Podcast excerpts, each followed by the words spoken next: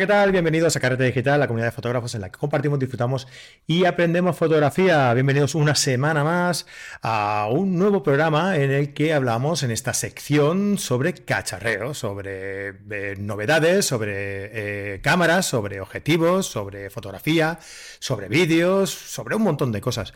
Y para esto tenemos a como siempre, nuestro especialista, ¿eh?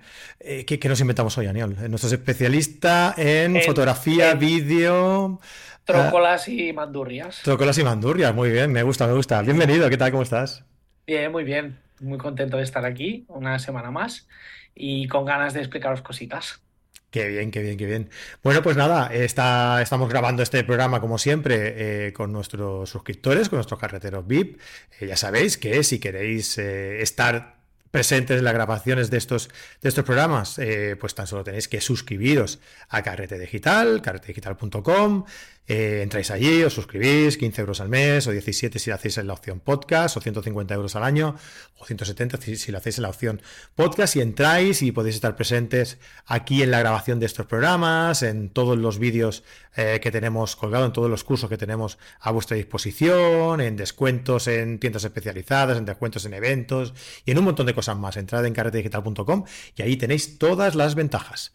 Bueno, pues eso, eh, vamos a hablar hoy con Aniol, vamos a hablar sobre sobre cacharreos, vamos a hablar sobre un tema muy interesante, que no sé si mm, haya gente que yo sé que no le interesa tampoco demasiado, ¿eh? pero, pero yo creo que tarde o temprano, en algún momento, a, todos nos va a interesar. Hoy vamos a hablar sobre vídeo y concretamente sobre objetivos en vídeo, porque últimamente las marcas se ocupan mucho de, de mm, dar a entender a la gente eh, las ventajas que los objetivos tienen para, grabar vídeo, ¿no? Por ejemplo, no sé, en que el proceso del, zoom eh, sea más, más, la transición del zoom, ¿no? Sea más, más fluida, ¿no? Que no se note esos saltos que, hacían los objetivos que, que, están preparados para fotografía, por ejemplo. Eh, bueno, un montón de cosas más que, que, incluyen los nuevos objetivos, ¿no? Y sobre eso vamos a hablar un poco hoy, porque Aniol aparte de especialista en fotografía, es especialista también en vídeo, casi, casi que más que en fotografía, ¿no, Aniol? Sí, sí, de hecho mi vocación o mi, interés por la fotografía vino al revés.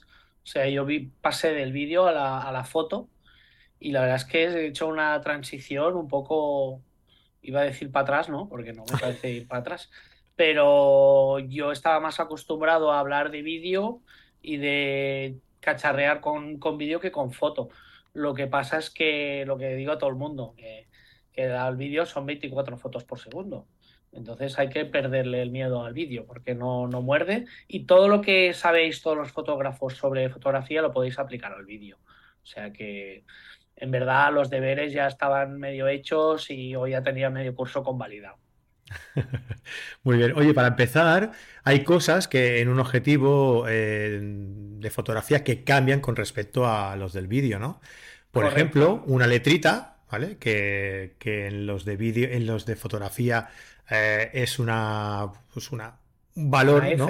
Que es una, eso, la apertura del diafragma es, es una F. Y en las de vídeo es una T. ¿Qué diferencia hay entre la F y la T? Correcto. Los f-stops o los t-stops es una manera distinta de medir la luminosidad de un objetivo. Entonces, en caso de la fotografía se utiliza el valor f, que significa el valor f. He traído un par de objetivos, no tengo ninguno de cine, pero para poderlo enseñar me he traído unos objetivos de Nikon Vintage. ¿vale? Aquí tenemos el 51.4, ¿vale? Digamos que ahora veis que abro y cierro el diafragma creo que se ve bastante bien. El número F, que es como se mide en fotografía, lo que mide es la luz que pasa a través del objetivo cuando pasamos el anillo de diafragma. Es decir, la luz que pasa, que entra por el objetivo y llega hasta el valor de apertura de las aspas que forman el diafragma que se abre y se cierra. Entonces, esto es el número F, que no la mayoría de veces de hecho casi nunca coincide con el número t, que el número t es el número que nos llega, es el valor de luz que nos llega hasta la película o hasta el sensor. ¿Por qué se utiliza en cine el valor t? porque acostumbrados a trabajar con película y al no tener la posibilidad de variar las ISOs apretando un botón como tenemos hoy en día, la posibilidad de cambiarlo en, las cámaras de fotografía, pues era mucho más importante conocer el valor real de la luz que llegaba a la película, porque estábamos utilizando un proceso químico y entonces mm, los cinematógrafos se dieron cuenta que el valor F no se correspondía con las calibraciones de sus fotómetros y no se correspondía con la, real, con la luz real que llegaba al sensor o en su caso en la película. Entonces el valor T suele ser un número más, más mm, cerrado, suele ser más real, pero la del valor T suele ser más largo que el valor F. Eh, para que me entendáis, esta óptica, que es un Nikon AI de la época del analógico, es una F1.4 y en este caso sería una T1.5 porque lo he buscado y la verdad es que es un objetivo que tiene muy pocos elementos, como podéis ver aquí, me acerco a ver si se ve bien, prácticamente el diafragma nos deja ver a través del, objetivo entero, o sea que es un objetivo de hecho de forma maravillosa y que mantiene muchísimo la luz. Pero para que me entendáis, un 50 1.2 de Canon o un 85 1.2 de Canon, la apertura T estaría entre 1.4 y 1.5. ¿vale? Y me he ido a buscar también valores y una cosa que me ha sorprendido y me ha gustado mucho y que aprovecho para lanzar una lanza a favor de un fabricante como Stamron, que el 70 por, el 70-202.8, que tiene mejor apertura T, es el G2 de Tamron, eh, que es 2.8, como el de Canon y el de Nikon, pero el valor T es 3.1, con lo cual hay poquísima pérdida de luz. En cambio, el de Nikon es 3.3 y el de Canon es 3.4. Con lo cual, eh, simplemente es una manera diferente de medir la luz, yo creo que más eficiente para, para clavar bien, exponer bien el plano en este caso. el, segundo cambio que hay también, que me sirve esta óptica también para, para enseñarlo muy claro, es el tema de la respiración y el recorrido de enfoque. Las ópticas de cine, en cine cuando cambiamos el enfoque, es un elemento narrativo es parte del lenguaje cinematográfico. Si yo tengo un sujeto en primer plano y cambio el foco progresivamente y, enfoco a un sujeto que está en el fondo del fotograma, lo que estoy haciendo es dirigir la mirada del espectador de primer plano a, ese tercer plano o a ese, ese fin de, final de profundidad de campo. Estas ópticas, si fueran de fotografía, las ópticas de fotografía están hechas para que el fotógrafo pueda enfocar lo más rápido posible cuando lo hacemos a mano. Entonces nos interesa que la óptica a foco máximo, en este caso esta óptica es a 45 centímetros, y a foco infinito lo hago con un dedo. Mirad el recorrido. El recorrido no son ni 90 grados, son 60 grados. ¿vale? Puede ir de primer plano a infinito súper rápido. ¿vale? Esto no, que os voy a enseñar ahora no es una óptica de cine, pero es una óptica macro que me va a servir al uso muy bien, porque en cine lo que queremos es que este recorrido sea progresivo. Mira la óptica macro para enfocar de primer plano a infinito he tenido que dar casi tres vueltas. Es mucho más recorrido que la otra, ¿no? ¿Por qué? Porque si este recorrido es mucho más largo, es mucho más lento, pero es mucho más bonito. Es una transición muy progresiva. Más suave. Que nos dirige la mirada hacia un punto. Eh, si lo hiciéramos esto con una óptica de fotografía, lo que notaríamos es un salto súper brusco. Sería casi como un cambio de encuadre. En realidad también hay un cambio de encuadre con ópticas de cine. Hay ópticas que respiran más, hay ópticas que respiran menos. Están las ópticas anamórficas, por ejemplo, que a los directores de fotografía de cine les encantan y que ahora están de moda también, que respiran un montón. Es imposible hacer una óptica anamórfica que no respire. Entonces, esto también va muy a gustos. Pero más que que no cambie el encuadre, es que no nos distraiga, que no sea brusco, que no sea, venga, pam, te cambio el foco ahí. Hostia, ¿qué ha pasado aquí? ¿No? Sino que nos dirigen la mirada, la atención hacia un lugar, es parte del lenguaje cinematográfico. En foto vemos una foto enfocada, otra foto enfocada, pero no vemos la transición que ha hecho el fotógrafo en el proceso de enfocarla, que sería interesante también, pero son usos distintos. Y luego la tercera diferencia más grande que hay es en los pasos del anillo de diafragma. Las ópticas de cine suelen tener el diafragma en la lente, como esa de Nikon que os he enseñado antes, como esta de aquí. Tenemos los pasos, pero me voy a acercar la óptica al micro para que se escuche. Este ruido son los pasos que hace el diafragma. En una óptica de cine esto no se escucha, no tenemos pasos.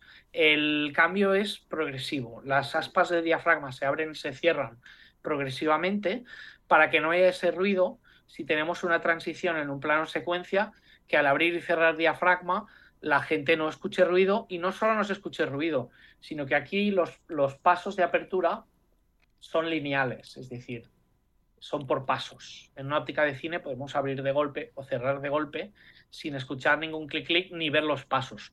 Porque si utilizáramos este cambio de diafragma en vídeo, veríamos como la luz iría clac, clac, clac, también iría por pasos, haciéndose más clara o más oscura a medida que cerramos o abrimos el diafragma. Los objetivos de hoy en día eh, llevan la opción de, de, que tú puedas cambiar esa, de que puedas hacer esa transición a través de clics por si quieres hacerlo, utilizarlo en fotografía, o que sea más fluido sin, ese clic, ¿no? Eh, Correcto. Para, si lo vas a utilizar para el vídeo, ¿no? Los fabricantes están teniendo esto, como decías antes, cada vez más en cuenta. Incluso hay algunos fabricantes ya que están aplicando eh, métodos de, no de postproducción, pero sino métodos desde cámara para solucionar este tema de la respiración. Este es el caso de Sony. Sony en la FX3, en la ZV10, en la FX3 lo han hecho por firmware y en la 7S3. Pero era una novedad que vino con la A1 y la ZV10, que también lleva la 7.4, que es una cámara más asequible. Y es que con ópticas de Sony podemos activar un modo que utiliza un crop en el sensor. Eso sí que nos multiplica, hay un factor de multiplicación de 1.2, es decir, que un 50 será un 60 un 100 será un 120, tenemos un pequeño crop, pero que utiliza este recorte del sensor para eliminar la respiración de la óptica. Con lo cual podemos tener una óptica de cine a nivel de foco con cualquier óptica, aunque sea de fotografía. Esto está muy bien pensado. Eh, luego, otro cambio que hay bastante heavy es que en cine se suelen utilizar las ópticas fijas. Eh, los zooms se utilizan poco, diferenciaría cine y broadcast o, o vídeo, entonces, las ópticas de vídeo zoom suelen estar motorizadas. Cuando nosotros hacemos zoom con la mano, es muy difícil seguir una velocidad constante. Es muy difícil. Aunque no nos demos cuenta, en el plano, cuando lo montamos, siempre lo vemos que vamos a trompicones. Entonces, las ópticas de broadcast o de vídeo suelen estar motorizadas y las ópticas de cine que son zooms, que también las hay, se suelen utilizar en una apertura, en una distancia focal fija. Son ópticas muy caras, muy grandes, muy buenas. Y entonces son ópticas que aunque sean zooms, nos dan una calidad de un prime, de una óptica fija, en cualquier distancia focal en que las pongamos. Pero digamos que cuando utilizamos el recurso narrativo de zoom in o zoom out, solemos utilizar ópticas de vídeo o de broadcast que tienen un servo, un motor interno que nos mueve las lentes, que las podemos configurar desde la propia cámara o desde el propio objetivo y le podemos dar más o menos velocidad. ¿vale? No es lo mismo un zoom ahí extremo como los que utiliza Tarantino, como un plano que se va abriendo estilo Hitchcock, que empezamos de un detalle y vemos una escena general que es un plano completamente descriptivo, a lo que utiliza em, eh, el, Talantino, que más que un recurso narrativo es también un recurso visual, ¿no? Es un, es un golpe de efecto, es un plano muy dinámico, en cambio el otro no tiene nada que ver, el otro es un, plano de situación. ¿Vale? Y también para explicar un poco más y dar una última diferenciación, las ópticas de foto y las ópticas de cine no suelen ser de par focal. Es decir, que el elemento que se mueve de enfoque no se modifica cuando movemos el zoom. ¿vale? Me explico porque parecía muy complicado y súper fácil.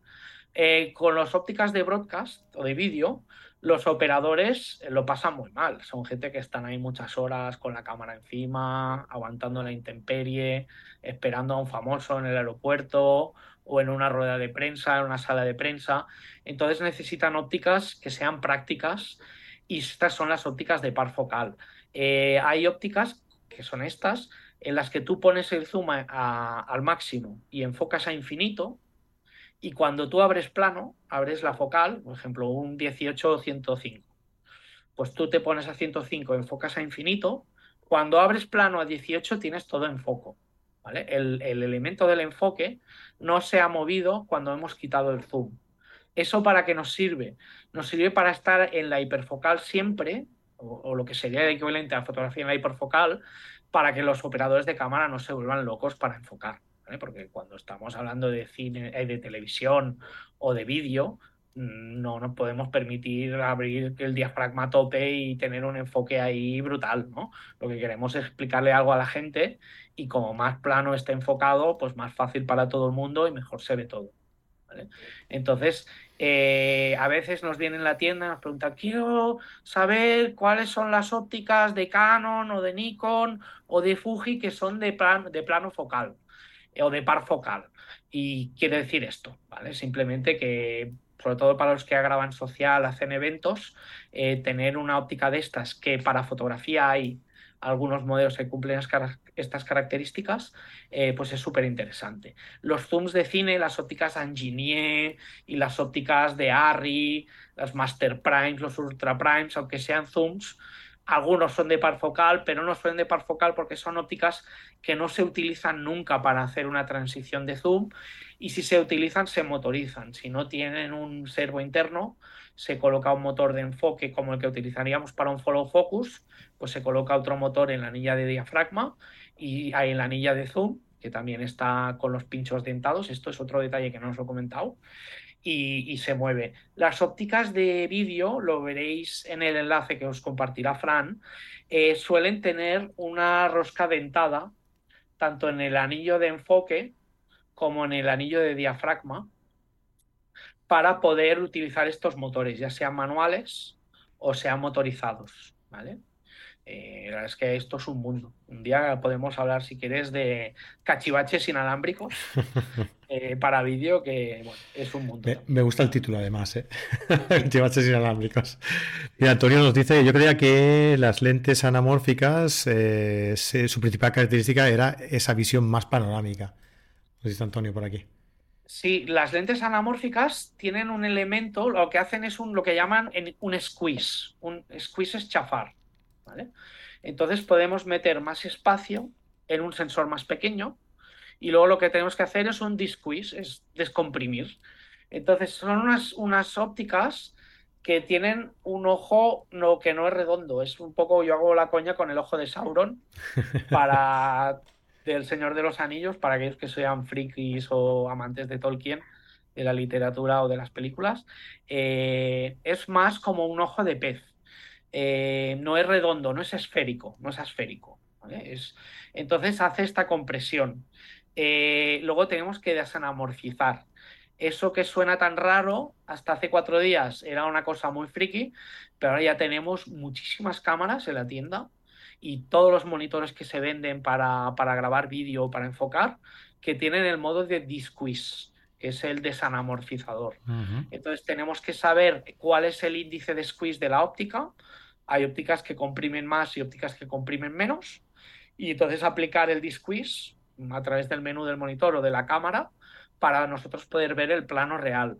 Una cosa muy guapa que nos dan las ópticas anamórficas son estos flares. Al tener este elemento en, en, vertical que no es redondo, lo que hace es que cuando tenemos una luz o un contraluz que va directo al objetivo, lo que nos hace es generar, a ver si lo puedo hacer yo aquí, como una línea así, como un, flare, el desenfoque, eso que nos molesta tanto a veces en fotografía, en vídeo nos da este flare tan, tan chulo, tan, tan cinematográfico o tan que relacionamos nosotros al cine.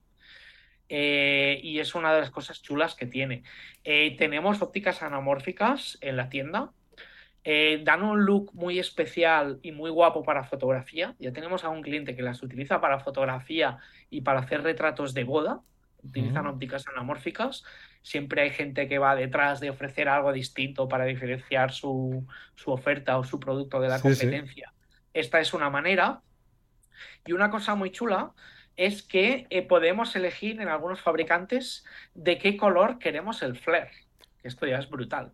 Hay, sí, hay fabricantes que nos dejan elegir ópticas con un flare de una tonalidad azulada, que son las que se utilizan más para cine, más para ficción. Eh, si alguien está viendo Stranger Things, las ópticas que se utilizan anamórficas en Stranger Things tienen este flare azulado tan chulo que mola un montón. O podemos elegir un flare más cálido o más tirando a neutro, ¿vale? Un flare más amarillento o un flare más azulado.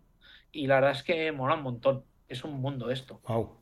Sí, sí. Oye, tiene, nombre de serie, ¿eh? El desanamorfizador. Y luego hay ópticas anamórficas y ópticas desanamórficas, porque en los cines, cuando llegaba la película grabada en anamórfico, pues tenían que ponerle una óptica al proyector del cine para desanamorfizar y hacer el disquiz. Y entonces, esto es una cosa que nos pasa mucho en las tiendas. Eh, a mí me ha pasado ya bastantes veces que viene alguien y dice, mira, te he encontrado una lente anamórfica, ¿esto cómo lo pongo en mi cámara? Y claro, ¿es una lente anamórfica? No, es una lente desanamórfica, es una lente de proyector de cine. No es una lente para grabar en anamórfico. Entonces no lo puedo poner en la cámara. Em, si eres ingeniero y te fabricas la pieza, sí. Pero claro, las bayonetas de las ópticas de proyector de cine no tienen nada que ver con las bayonetas de las cámaras. Entonces, bueno, si eres un manitas y te fabricas un adaptador, pues ahora que están estas impresoras 3D y todo esto, que se podría hacer, eh, lo podrías usar. El problema que tendrán estas ópticas es que es muy posible que no enfoquen a infinito o que tengas que cambiar el, el, fleje, la distancia que hay entre la óptica y el sensor, eh, y tienes que ir probando distintas medidas hasta que encuentres el punto donde la óptica enfoca en infinito o a primer plano. Porque una óptica de una sala de cine que tiene que proyectar una imagen a 25 metros, pues lo más normal del mundo es que no enfoque a un metro y medio. Lógico. claro, el punto de enfoque empieza a los 12 metros o a los 15 metros, que es para lo que sirve. Se nos va el tiempo, Aniol. Mira, para, así rápidamente, ¿los objetivos descentrables valdrían para cine? Sí, evidentemente. Sí, ¿no? De hecho, Fuji ha sacado ahora unos muy interesantes para, sí. para Fuji tenía, Tiene, de la serie X, tiene unos objetivos que se llaman MK, que son de par focal y que son la bomba. Ahí lo dejo. Eh, solo cubren un sensor de 35, si no se venderían muchísimo más. Pero para los que usan tanto las mm, sensores Super 35 como la FS5 y la FS7 de Sony, o la Nex 2000 o las ópticas o el modo Super 35. Puedes utilizar porque las venden con montura de Sony también. La puedes utilizar en el modo Super 35 con una FX3, una FX6, una 7S3, una 7 cualquiera o cualquier cámara de la serie 6000. Luego con las Fuji, lógicamente. Pero Fuji tiene un departamento Fujinon de ópticas broadcast y luego ahí dentro de este departamento de ópticas que no tienen nada que ver, que en la tienda las podemos tener y las vendemos y las hemos vendido y, las podéis pedir, pero no las tenemos en stock. Eh, hay ópticas para televisión, hay ópticas para incluso para orientadas para cámaras Blackmagic, hay ópticas de cine, eh, entonces las hay de par focal, las hay conservo, las hay, bueno, hay una variedad y un mundo ahí de ópticas también brutal. Eh, hay muchos fabricantes también que son súper conocidos como Cook, como Engineer, Arri, que son fabricantes de ópticas que a veces no los asociamos a ópticas, las asociamos más a, otro tipo de productos y que hacen unas ópticas fantásticas. ¿eh? Las ópticas Anginier eh, son unas ópticas brutales, son ópticas que valen 25.000, 30.000, 40.000 euros y que son brutales, son zooms que en cualquier distancia focal eh, te dan la calidad de una óptica fija, por ejemplo. Muy bien. Déjalo suelto Aniol, ¿sabes? Míralo. bueno, oye, Aniol, muchísimas gracias, tío. Eh, yo creo que es, una información muy, muy, muy valiosa para todos aquellos que, sobre todo, eh, quieran empezar un poco a, trastear eh, cachivaches eh, videográficos, ¿no? los hay inalámbricos y los hay videográficos, ¿no? Y entonces creo que esta información eh, puede ser muy valiosa para todos aquellos que quieran empezar ¿no? en, esta, en este mundillo. Y, y, nada, que si tenéis alguna pregunta o alguna sugerencia, alguna duda, os invitamos a que lo dejéis en, en, la caja de comentarios y bueno, pues nosotros os la os las comentamos. Uh, pues lo dicho, Aniol, oye, muchísimas gracias, de verdad, por, por estar por aquí, por explicarnos, eh, por dejarnos todos tus conocimientos aquí en el, en el vídeo y nada, que nos vemos en el, en el próximo. Muy bien, encantado, un placer y que vaya muy bien. Gracias y a todos vosotros, pues nada, dejaos un buen like si os ha gustado, vuestras dudas, que, las dudas que tengáis, dejad en los comentarios, que siempre es interesante saber qué dudas suscita eh, los temas que vamos tratando.